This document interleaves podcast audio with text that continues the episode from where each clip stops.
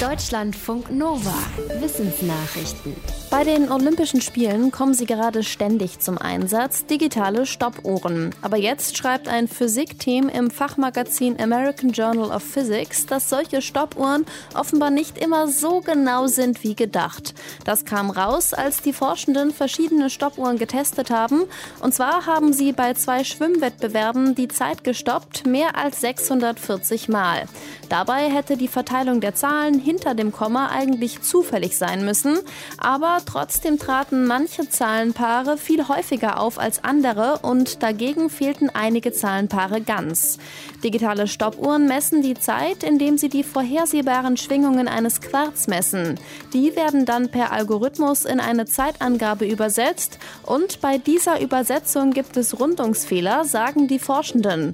Diese Rundungsfehler könnten bis zu 0,11 Sekunden betragen und das könnte in einem Wettkampf über Sieg oder Niederlage entscheiden.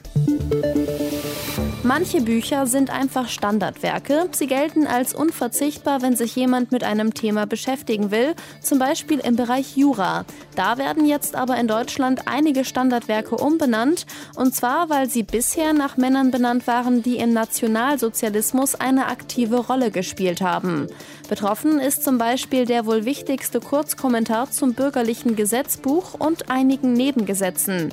Das Standardwerk heißt bisher Palland nach dem NS-Juristen Otto Palland und erschien 1938 zum ersten Mal und seit 1949 jährlich. Ab der neuen Ausgabe im November soll es nun Grüneberg genannt werden, nach Christian Grüneberg, einem Richter am Bundesgerichtshof. Die Umbenennung solcher Jurastandardwerke geschieht jetzt, weil das bayerische Justizministerium eine Studie zu NS-Bezügen in Auftrag gegeben hatte. Medikamente können der Leber schaden, zum Beispiel zu viele Schmerzmittel wie Paracetamol. Aber auch Nahrungsergänzungsmittel können der Leber schaden. Das hat ein Forschungsteam aus Sydney festgestellt. Die Forschenden arbeiten in einem Krankenhaus, das auf Leberschäden spezialisiert ist. Dort haben sie untersucht, wie viele Menschen zwischen 2009 und 2020 wegen Leberschäden eingeliefert wurden und warum. Es zeigte sich, die meisten Schäden hatten mit zu viel Paracetamol Paracetamol zu tun, aber die übrigen Fälle waren immer häufiger auf Nahrungsergänzungsmittel zurückzuführen. Dabei hatten die Betroffenen zum Beispiel Muskelaufbaupräparate genommen, Kräuter aus der chinesischen Medizin, Abnehmpillen oder Kapseln mit Cassia, Zimt und Kurkuma. Die Forschenden kritisieren, dass die meisten dieser Produkte nicht wissenschaftlich geprüft wurden. Dabei könnten auch Präparate, die auf den ersten Blick ungefährlich scheinen, durchaus Schäden anrichten. In armen Ländern können Corona-Lockdowns möglicherweise dazu führen, dass später mehr Kinder sterben.